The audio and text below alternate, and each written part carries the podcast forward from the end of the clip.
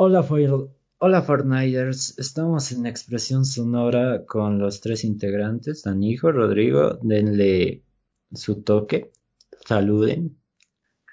Buenas a todos y también buenas noches, mi querido Manu y mi querido Dani. Una noche más aquí hablando sobre cosas de tacos cochinos. Oh, ¿cómo estás, mi querido Rodri, mi querido Manu? Aquí más, más cochinos que nunca, men. Hoy va a ser, hoy va a ser interesante, hoy va a ser noche de cosas intrigantes. Bajo terror. Claro, vamos a hablar de cosas sumamente terroríficas como un OVA que, que me aburrió y, y, los demás que estuvieron bien. Eh, hablemos. ¿Con qué empezamos, chicos? Pues, pues, sería bueno empezar con el peso más pesado ¿no? de la lista y ese es el que está en tu cargo, que es Perfect Blue. Ya, entonces, Dani, ¿nos podrías dar una premisa corta de qué se trata? Ah, no, creo que no, Luigi Masito. Diré mi querido Manu. ¿Por qué? Porque te juro que lo he visto medio dormido y, y no me acuerdo muchas partes. De acuerdo. Eh, Rodrigo. De acuerdo, vamos a hablar sobre una pequeña premisa de Perfect Blue. Perfect Blue es un anime que está catalogado en la categoría de intriga y también terror japonés. Habla sobre la historia de Mima Kiroge, que es una cantante idol que quiere pasar a volverse una actriz como tal. En el proceso va a verse envuelta en muchos dilemas psicológicos en el que se va a tratar de encontrar a sí misma y quizá en algunos momentos se desfragmente pensando que ella en realidad no es una pop idol o quizá sea mejor una actriz. El tema con todo esto y por qué hablamos que es terror es porque también hablamos mucho sobre el cambio de identidades, eh, personalidades fragmentadas, incluso sobre un acosador que intenta matar a Mami Kiroge en algún punto de la historia. Al final de todo, eh, creo que podemos catalogar o describir a este anime con una simple palabra, plot twist, porque el giro de la narrativa es tan seguido que en algún momento te vas a confundir. Mm, sí, yo me confundí varias veces con la con los plot twists que, que daban en toda la película, vaya. Es algo interesante de ver a punto de varias de varias personas. Parece una película de Darren Aronofsky porque en sí hizo una... ¿Qué se llama esto? Eh, hizo como un homenaje a esta película con la película de Blood is One o... No me acuerdo su nombre en español. y eso. Es una película muy intrigante, la verdad. Eh, más que terror, me provoca un poco de ansiedad, no sé por qué. ¿Y tú, Danijo? Yo, a ver, em, tengo sentimientos encontrados por esta película, te juro. Uno, que, que la vi, como te he dicho, medio dormido y era como que, así de lo que me hubiera confundido, más me he confundido todavía, porque ciertas partes así como que cerró los ojos y abierto y ya era diferente. Pero eh, en sí, a mí me llegó a parecer eh, una, una película que te llega a dar ese suspenso, ¿no? Que muchas películas no te pueden llegar a dar, que como lo dijo muy bien Rodri, tiene un plot twist bien, uff, ¿verdad? Y es simplemente una película muy buena en lo que quiere lograr. Exactamente, Dani. Y la verdad es que, más que nada, en lo que resalta Perfect Blue es, el, es utilizar recursos narrativos que tengan un significado tan profundo. Porque a primeras a primeras, si te dan el nombre de Perfect Blue, piensas que la paleta de colores principal de toda la película va a ser tonos tristes, tonos azules, y realmente no. Eh, algo que te das cuenta al momento en que ves esta película es que el azul representa toda normalidad en el trasfondo de la historia todo momento en que Mima se siente segura o la misma narrativa trata de decirte que nada malo está pasando, todo se torna azul, o por lo menos hay referencias de aquel color. Pero en el momento en que hay peligro, o incluso representando a los mismos personajes malignos, incluso haciéndonos la misma narrativa, un spoiler de quién es el verdadero villano, se utiliza mucho el color rojo, contrastante en la paleta de colores.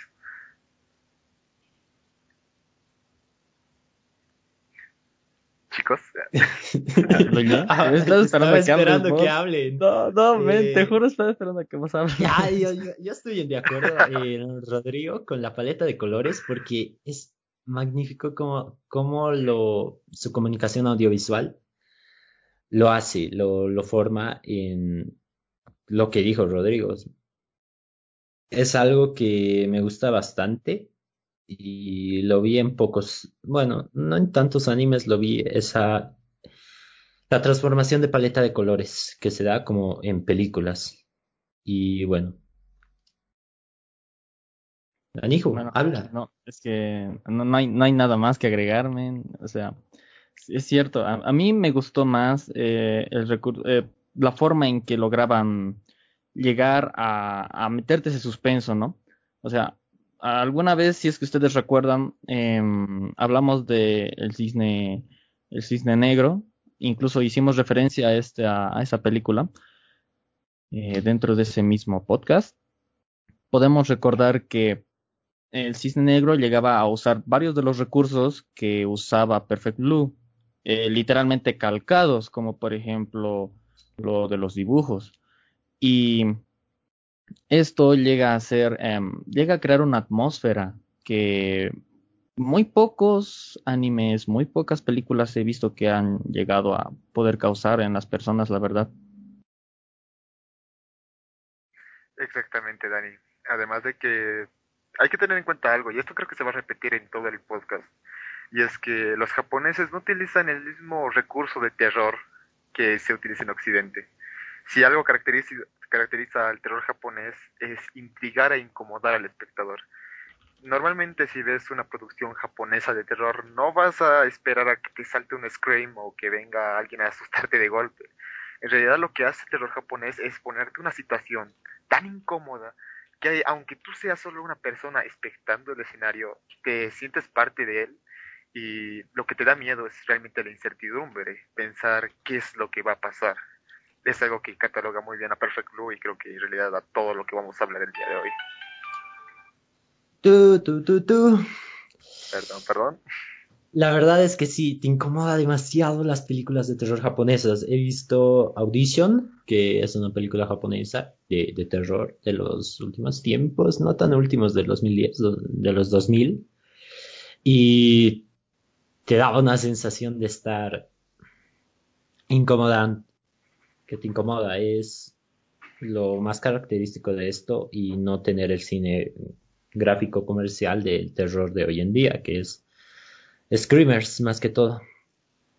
Exacto, otra monja. oh, vi la monja y me asusté. Muchos sustos. Si, te da miedo la monja, te va a dar miedo un filtro de Snapchat. Perdón. Discúlpenme. Es que antes era Fortnite. Ah, bueno, ¿algo que añadir, Dani, ah, para cerrar con lo Perfect Blue? Em, no, la, verdad nada. Simplemente eh, sí estaba bueno y aunque algunas parchitas sí me he perdido, ¿no? Por estar así medio, ya cabeceando. Sí estaba muy bueno, sí estaba muy bueno. Sí, la verdad es un anime que realmente merece mucho la pena. Creo que muchas personas la alaban es, como bien dirían en algún sitio web, creo, la mejor adaptación de un libro que no era tan bueno. Ay, no. Ya. Sigamos con la siguiente. La siguiente es una serie anime, barra anime. Eh, tuvo mucha acogida desde el 2016, creo, cuando se fue más conocido, ya que todos estaban siendo más otakus, más, diga, más anime hasta esta fecha, ¿no? Y Another consta de una temporada y bueno, no, no, no, no me acuerdo cuántos episodios tenía. Tiene 12 capítulos más un capítulo extra llamado el capítulo cero. Sí, bueno, lo que dijo. Para empezar, que eh, este anime lleva, como dijo, 12, una, una lista de 12 capítulos, ¿no? Pero tiempo después sacaron una OVA, que este es literalmente la precuela, te, te dice por qué pasaron muchas cosas en el, en el anime. Y literalmente es, empieza donde, eh, termina donde empieza la serie. Y tampoco no hay que olvidarnos que, esta, que este mm, anime viene de un manga, ¿no? Y también a su vez viene de una novela ligera. Em, bien.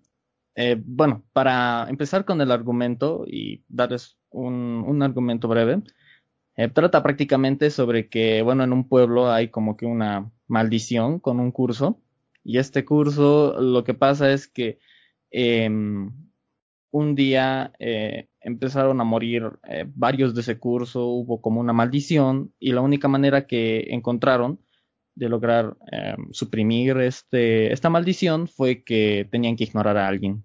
Y em, conocemos a nuestra, a la primera coprotagonista que que es a quien ignoran en un primer lugar, y tenemos a nuestro protagonista que vino acá, a este pueblo, por pedido de su tía, que es la, que es la profesora de, del, de, eh, de este colegio. Y bueno, así empieza Noder. Eh, chicos, ¿a ustedes cómo les gustó? ¿Cómo diré cómo les gustó? ¿Cómo les pareció? Bueno, no te voy a mentir, Dani. Apenas logré verlo, el tiempo no jaló muy bien. Pero puedo decir que, hablando sobre el argumento y unos cuantos capítulos que he visto, es como te dije antes. El terror japonés siempre intriga, siempre te pone en una situación de que tienes que estar atento a los detalles. Por ejemplo, Another, y lo más rescatable es ver primero el capítulo cero cronológicamente. Eh, te das cuenta que Mei, la protagonista, la chica que ignoran todos, eh, en realidad nunca, el desarrollo del anime, supongo que Mei siempre va a ser sombría y bastante tenebrosa, pero en el capítulo cero llegas a ver el trasfondo de por qué lo es. Eso es algo rescatable para mí, la construcción del personaje como tal, las situaciones por las que pasa y bueno, el resultante es la Mei que vemos en el anime. Y bien, tú, Ale, ¿qué te pareció? Eh, bien. es un anime que esperé lo, lo menor y me dio lo menor. La verdad es que es como que no me gustó tanto ni me desagradó tanto. Es como un ya está bien, qué buen anime. La animación está bien y eso cabe recalcar que es una animación muy buena. Y otra cosa que quisiera decir es donde, no me acuerdo su nombre, creo que es Yukari, la que es de la muerte del paraguas. Creo que es una de las muertes más estúpidas que he visto en mi vida. Peor que Destino Final. Habíamos olvidado del meme. es un mamás, es un mamás también. El meme.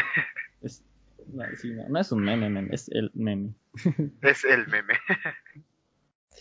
Claro, un meme súper conocido por este anime. Y bueno, él no le daría tanta recomendación para ver un anime de terror, pero sí para estar, eh, ¿cómo lo diría? Estar viéndolo por si acaso de, de por ahí, porque estás aburrido, yo creo que sí.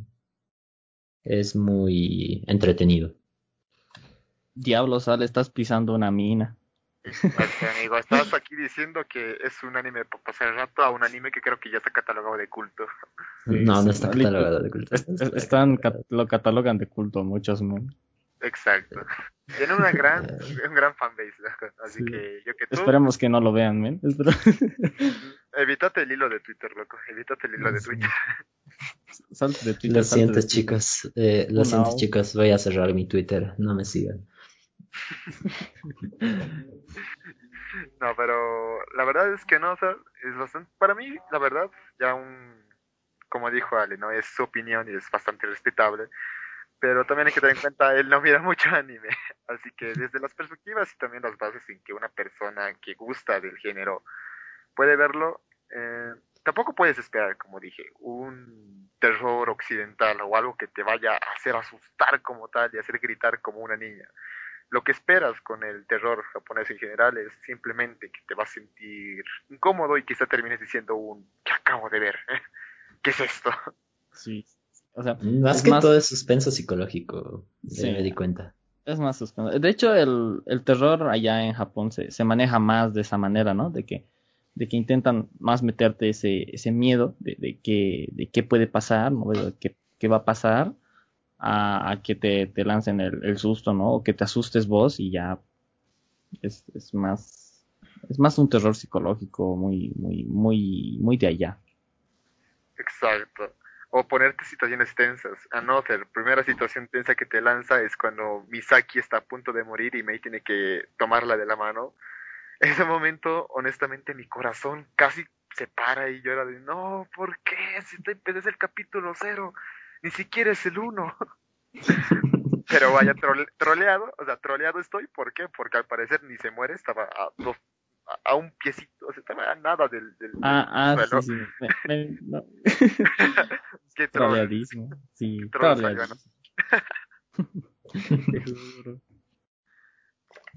Ya, bueno, eh, para ustedes, ¿cómo les pareció todo el anime? Em, bien, tú primero, Rodri. Bueno, como te dije, me quedé por eso de la mitad de Another. De hecho, el mismo hecho que me estés, que casi me das un argumento completo, me spoilea la vida entera. Pero hasta donde puede verlo, muy bien trabajado. Tiene una paleta de colores sobria, que es lo que se rescata, y también contrasta con el capítulo cero. A eso es a lo que me refiero con la construcción del personaje. A buenas a primeras podemos ver que Mei era bastante sombría. Todo el entorno en el que gira es sombrío, excepto con algunos otros personajes que, bueno, van muy aparte en el aspecto de la narrativa, pero eh, para mí bastante bien ejecutado, una historia bastante bonita y pues bueno, no me sorprende por qué lo catalogan como un gran anime, lo es, pero bueno, gustos, gustos y sabores. ¿Y tú, Alex? Perdón por decir que no es un buen anime. Eh, es entretenido, nada más, nada más, no, no me ofreció nada más o, o casos que, no sé, un anime me parece entretenido por, por, por ser una mierda como Boku no Hero Academia. No sé, no sé qué pensar, tendría que verlo de nuevo para decir eh, que está mejor, pero para ahora, de lo que vi, no me provocó muchas cosas. Bro, te estás metiendo en, terrenos peligrosos. Ojo, ojo, ya tienes dos hilos de Twitter. Sí, ojo, ojo, ojito, ya te tienen dos razones para funarme. Exacto, aquí los de Boku no Hiro y los de Notar, viejos son peligrosos, ¿eh? Uno te va, unos te van a ver con el ojito de la muerte y los otros te van a dar un smash, pero uff, bien dado. ¿eh? Y, y, los de y los de Boku no Hero Academia te van a shipear con todos, men. No por mano. Deku X mano. a ver, eh, a mí me pareció un anime, o sea, no soy muy, fan de, de, las películas que son de, de, terror en sí, o de los animes, o de cualquier, en sí del, del género de terror, pero eh, sí me llegó a gustar, o sea, sí es muy entretenido, como dijo Manu, pero eh, no concuerdo con él con que no, no, da algo nuevo, ¿no? Para mí sí llega a darte ese suspenso que, que muchas, muchas no logran darte, muchas series, muchas películas no logran darte. Y eso es algo ah, muy rescatable. Ve no, Midsommar, ve August Story, te da suspenso, te da terror. A ver, pero, pero compáralo con la monja. Ya, a ver. es diferente la monja porque la monja no, no dio algo interesante, solo una persona que es un director mediocre que hace screamers y, piensa que eso es terror, ¿no? Es el terror de ahora comercialmente y siempre lo, siempre hasta que se cansen las personas de, de ese tipo de terror que no pienso que se, que se van a cansar ah, dentro de uno o dos años más es eso, es un cine comercial de terror. Bueno, Pero, ya, terminando el, terminando lo que iba a decir, ¿no? eh, sí, me parecía muy buena, o sea, como anime es muy bueno, eh, pero, o sea, también, ¿no? Como, terror, como terror, terror, ¿no? Comparándolo con todos, y, o sea, no, es lo mejor del mundo, ¿no? Pero como anime sí es, sí es muy, muy bueno. Exactamente. Y ahora vamos a echarnos a la bolsa nuestro último anime de la noche. Bueno, em, no es película, cabe recalcar, es un OVA eh, bastante corto. Este, a este sí lo puedo catalogar igual como lo dijo Mano de Nofer. Vamos a hablar sobre Kakurembo. Oh, vaya. Kakurembo es un cortometraje escrito por no sé quién.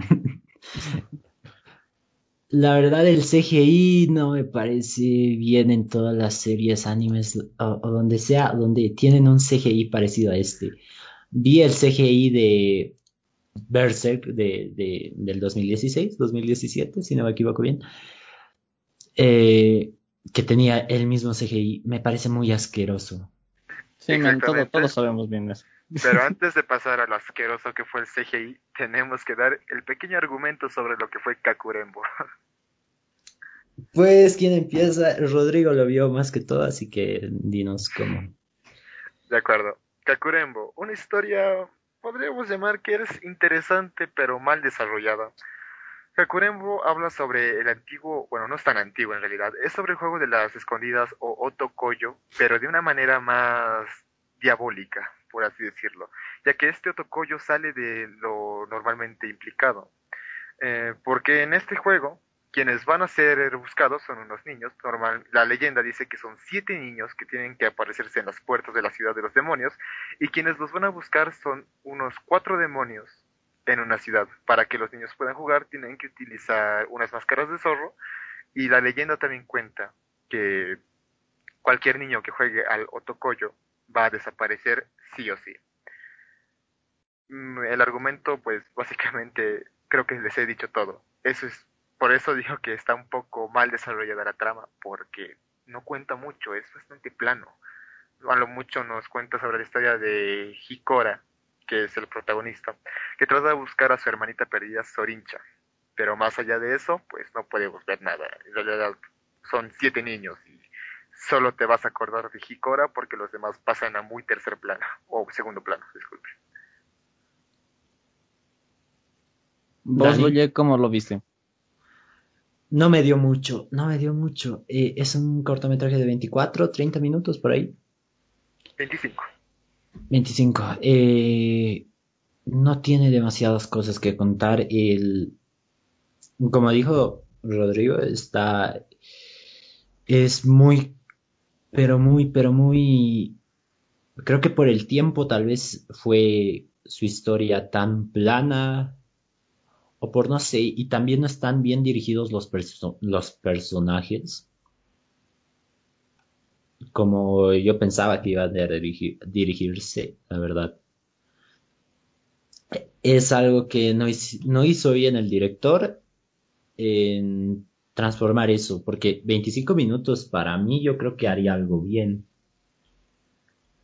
Con la historia y con la premisa que, que da, yo, yo haría algo bien, ¿saben?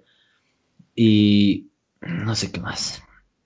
Em, bueno, para mí, em, uno que, eh, bueno, tomé varias cosas de esto. Primero que lo vi, eh, la duración no del capítulo y, bueno, son 25 minutos, no puedes desarrollar mucho con 25 minutos, ¿no? Eh, así que dije ya no va a desarrollar bien seguro los personajes y solo se va a centrar en la historia. Eh, otro que nos no nos ha dado un trasfondo total, ¿no ves? De, cómo exactamente. Y eso también yo dije, ya es pasable tal vez porque son 25 minutos, ¿no? Pero, eh, pero como, como dijo Luyaman, es, eh, bueno, como dijo Rodri, llegan a ser muy planos, demasiado planos casi todos los personajes. Y eso ya como que le quita un poquito de, de realismo, ¿no? De, de tridimensionalidad a la OVA. Exactamente, Dani. Y es que hay algo especial con los OVAs en realidad. Es la ley. Ningún OVA que intente contar una historia de por sí va a ser exitoso. Porque, a ver, seamos honestos, 30 minutos para contar una historia o desarrollar un personaje es nada a menos que solo quieras contar una cosa. He ahí donde falló Kakurembo. El Otokoyo tiene un trasfondo muy amplio. Eran demasiadas cosas que intentar narrar y no lo lograron al fin y al cabo. Como te dije, el único nombre que se que puedes recordar después de ver este OVA es Sorincha, la niña perdida, nada más. Los demás personajes es como que no resuenan, no te acuerdas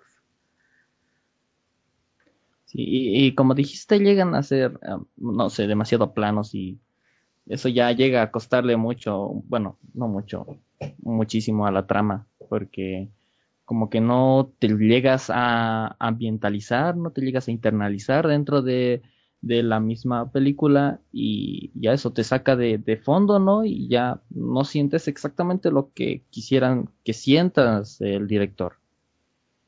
Exacto. Y de ahora, ahora sí, mano, es hora de echarle hate al CGI porque vaya, qué horror de CGI. Qué, horror. qué asco, Para armar un buen CGI, y yo creo que algo, algo hizo bien Tokyo Ghoul en el anime, en el manga no voy a hablar mucho porque me gustó. En el anime lo que hizo bien es, su forma de, de, hacer el CGI. Algo que me parece que es algo clave, clave, perdón, en algunos, en algunos casos, en otros casos no, en otros casos puede ser que tal vez. Pero en este caso, ¿para qué le han puesto demasiado CGI? Hubiera sido mejor que lo hubieran dibujado normal hubiera estado súper mejor. Exactamente. Eh, por lo menos a mí me incomodó bastante el CGI, más que nada de los personajes. Porque digamos que de los demonios es un recurso que se va a utilizar en el anime bastante tiempo, para dar incluso esa sensación de que es algo grotesco. Pero ¿por qué el personaje, los personajes tenían que ser el CGI? Eso es algo que no entiendo. Porque si una, solo una cosa puedo rescatar de Kakurembo es su apartado gráfico tradicional japonés, colores cálidos y también jugando con las tonalidades oscuras y frías para los momentos de tensión, me pareció perfecto, pero solo eso. La verdad los planos de, de fuera, el fondo, me parece mejor, me parece mucho mejor que todo lo demás. En la paleta de colores estoy de acuerdo también en lo que dijo Rodrigo, porque su paleta de colores es clásica de cualquier anime. Siempre cualquier anime que veas, pues va a ser un, tonos más cálidos. Ya puedes ver, no sé, como mm, digan un anime. En realidad, cualquier escena de el festival de verano tiene esos esas tonalidades y es porque es tradicional japonés. Sí, en, una muy buena decisión. Sí, o sea, vas, a ver cualquier cualquier anime que tenga el tema de, de festival cultural y vas a ver los mismos colores, así exactamente igualito. Siempre, siempre es igual. Exactamente. Lo cual jugó muy bien, porque como te digo, es algo representativo de la tradición de Japón. Y bueno, ¿de qué trata esta, esta este OVA, intento de película o cortometraje? Trata sobre justamente eso, tradicionalidad japonesa y mitología. No lograron sacar bien eso, tampoco, tampoco para nada es como que lo dejaron muy... Quisieron contar mucho en poco tiempo. Exactamente. francamente, fue un dolor en el corazón. fue un gran dolor en el corazón porque, de buenas a primeras, el corto o el OVA te da la bienvenida con un texto, ¿no? El texto, si mal no me equivoco, era algo como no importa si es de día o de noche o si estoy en la misma ciudad de Tokio. Nunca juego, ah no, disculpe. Nunca juego las escondidas de noche. Jamás lo haré. Era un pequeño un pequeño texto al estilo haiku, bueno, acomodado como tal, con letras japonesas, y te intrigaba, te hacía de buenas a primeras pensar, ¿por qué? ¿Qué es esto? Y ya después te decía otokoyo, y ya te empezaba a explicar. La verdad es que empezaba con bastante fuerza, y el desarrollo te desanima por completo, hace que no valga la pena. No, ni qué decir de los personajes, casi todos olvidables. Exacto. no se quieren armar. O sea, casi casi todos son lo mismo, nada más, solo así lo dejan tan mal explicada la personalidad de cada uno, o sea que, que casi todos el mismo personaje nomás parecen.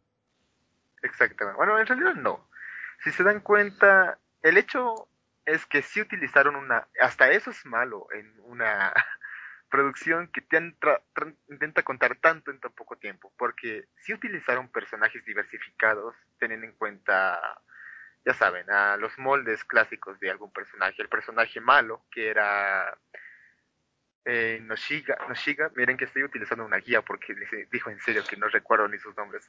El tipo malo, Noshiga, Tichi, Suku y Inmu, ah, digo, Techi y Suku, sus, ah, sus ayudantes, ¿no? Los típicos ayudantes del chico malo.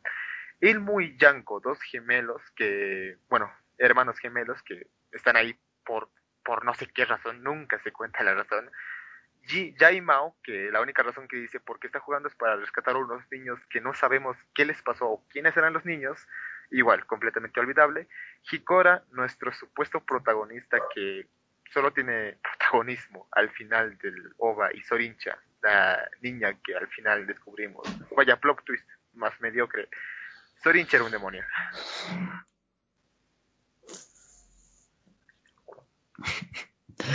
Creo que hemos tirado tanto hate que, que, ya no sé qué decir. Es mala, es mala por donde todo lo veas. No, nunca digo que algo es malo, es mediocre, mejor dicho. Es muy mediocre. No llega a los planos que debería llegar. Si les hubieran dado, no sé, una hora tampoco le hubieran llegado, yo creo. Para mí era una serie. Para, para mí era una serie. Para, para lograr explicar todo eso. Creo que sí creo que sí, hubiera sido mejor hacer una serie, aunque sin CGI, que, estuvo mal, con, con una mejor forma de dar toda la historia, de conocer los personajes mejor. Y no dieron nada de eso. Es sumamente mediocre. Eh, chicos, por un momento se me vino la idea eh, se imaginan que el momento de la que están armando la producción y todo, tienen cierto capital para la producción y les dan a escoger, ¿quieres que dure más tiempo o quieres que pongamos CGI? Y ahí el productor, pongámosle CGI. No, no, no, algo como, algo como, miren chicos, podemos hacer una serie de 12 capítulos de 20 minutos cada capítulo o una serie de 30 minutos, de 25 minutos con CGI. Y todos CGI. A hueva que sí. Va a salir, mamalón. Sí, no. Va a ser la mejor cortometraje de todo el mundo. Sí. Con un CGI que todavía no sabemos ni somos expertos en cómo usar. la verdad es que un apartado gráfico rescatable, una historia pobre, un desarrollo de, de horrible francamente, como dices, Manu, nunca se puede decir que algo es malo, es mediocre. Y bueno, fue, fue, fue un mal gusto verlo. ¿O tú qué opinas, Dani? para que no te voy a ser sincero. De, hecho, para, para ver, no veo así buenos, buenas películas, buenas ovas, no para esta referencia. Así busqué en internet y puse mejores animes de, de terror. Y eso salió, men. No sé si nos estamos metiendo en terreno malo, así de que somos los únicos que no le han entendido a este arte, ¿no? Tal vez ha sido una, un cortometraje experimental que en vez de, hablar de hablar de eso hablaba de la cultura china de manera sumamente variada. Tal vez no vea así, estamos desvariando nosotros. Oye, Dani, Dani, tercera mina, tercera mina que tiene Manu esta noche. Habló mitología china a la mitología japonesa. No, híjole, güey. Ya no me he funado. No, no, me a funar, loco. Idiota. Dije mitología china en vez de mitología japonesa. Exacto. ¿Sabes? Eh, no, yo pienso que de, de, mañana no pasas así. Estoy muy, estoy muy poser estos días, perdón. Esto es muy poser, esto es muy poser. Muy, muy poser, muy poser. bueno, yo creo que vale la pena verlo para saber qué, es algo que no, qué, es algo que no se debe hacer, exacto. Porque literalmente no, no hay nada rescatable. Ni siquiera el final, el final es un final abierto también, pero vaya, no, te da ganas de ver nada más. En realidad te da ganas de cerrar, te da ganas de cerrar la aplicación de anime, abrir otra y buscar chicas moe. Eso es lo que me ha hecho dar ganas. Hentai.com de rabia. de rabia te vas a la página. Bien, em, Ale, ¿quieres algo más que complementar? Sabes, diría, hay unas películas que son malas, pero siendo malas son buenas. Eh, puedo dar un ejemplo, pues como The Room. The Room es la peor película de todo el mundo, no tiene nada de bueno, pero es buena porque es entretenida. Eh, no sé cómo, cuál, cuál cosa hablar. Eh, el final de Naruto. Eh, cosa que no he visto, pero todos Oh, dicen que es mala. Es malísima. Eh, no no tiene sentido muchas cosas. Por eso, todos dicen que es mala, pero te entretiene al final y al cabo. Eh, es como Boruto, nadie lo ve y, y Pero nadie te entretiene. al final. Ay, men, ¿dónde te estás metiendo? Bueno, todos piensan que, no- que Boruto es malo, así que no pasa nada. Ya verá regresar el verdadero guionista y pues hay las expectativas. Eh, o como One Piece, ¿quién quiere ver 900 capítulos? Ah, qué asco. No subestimes a los otakus, Luye. No subestimes a los otakus. Discúlpenme. En sí es que algo malo puede ser entretenido, algo mediocre puede ser entretenido. No sé, la, la, la tercera y cuarta temporada de Tokyo Ghoul, pues eh, me, me estoy metiendo mucho con Tokyo Ghoul, no sé por qué. Fue, fandom poderoso, no, no te metas. fue el anime, el anime, no, no el manga. El anime, pues, fue malo, muy malo, pero fue entretenido. Y es eso, loco. No, no, no cumple nada de eso. Es como que un dolor de, de tiempo. Eh, hemos desperdiciado el tiempo por eso. 25 Exacto. minutos. 25 minutos. Fue, fue bastante ameno, la verdad. O sea, lo vi, me enojé, después vi Perfect Blue y toda la paz volvió a mi, a mi cuerpo. Igual, hice lo mismo. Eh, Miré, miré primero Kakuremo, después vi Perfect Blue y, y es como que, ah, qué tranquilidad, está mejor. A ver, eh, Esto de- sí. yo, yo, yo primero vi Perfect Blue, después, no, no, pri- primero vi Another, luego vi eh, esta serie que es Kakurembo y me dio sueño y por eso es que no pude ver bien eh, Perfect Blue. Vaya, la culpa es de Kakurembo. Sí, güey. Kakuremo hace todo mal. Exacto. Así que véanlo, mírenlo, pero se van a enojar. Y como dijo Rodrigo, el, el anterior, dijo que véanlo para que vean lo malo y no lo hagan. Es eso. Es eso. Vaya. Sería muy Vaya. gracioso que para el día de mañana todos tengamos un hilo de Twitter ahí nos diciendo, ¿qué dijiste de Kakurembo? No has entendido la perfección de, de ese cortometraje. ¿No entendiste que los demonios utilizaban a los niños como luces? Y yo de sí, por eso me enojo. Como Koyabatsi, ¿no? No. Ya, entonces la siguiente, vamos a hablar de Midori, la niña de las came... No, mentira, no, no vamos a hablar nunca de eso. Vamos a hablar ah, sobre el castillo ambulante o como lo dicen en algunas regiones, la puta. Vaya que el doblaje, ¿no? Wow, vaya, vaya doblaje, che. Bueno, con esto eh, creo que nos despedimos. Nosotros somos Expresión Sonora. Eh, ahí está Rodrigo. Te puedes despedir de una manera buena a los Fortniters.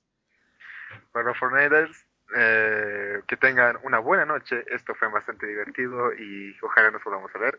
Buenas noches, Manu. Buenas noches, Dani. Y hasta otra ocasión. Ah, Ya, buenas Dani. noches. Sí, perdón. Buenas noches. eh, aquí nos despedimos. Yo soy Danijo. Búsquenme en TikTok como Danijo Oficial, en Facebook como Danijo y en YouTube como también Danijo. Espero que vean todo también, eh, vean todos mis videos, que espero que les gusten. Y esto sería todo por hoy. Esto es Expresión Sonora y hasta la próxima. Bye bye. Eh, y no, no, y vean sus videos de tres minutos, vaya. Eh, bye.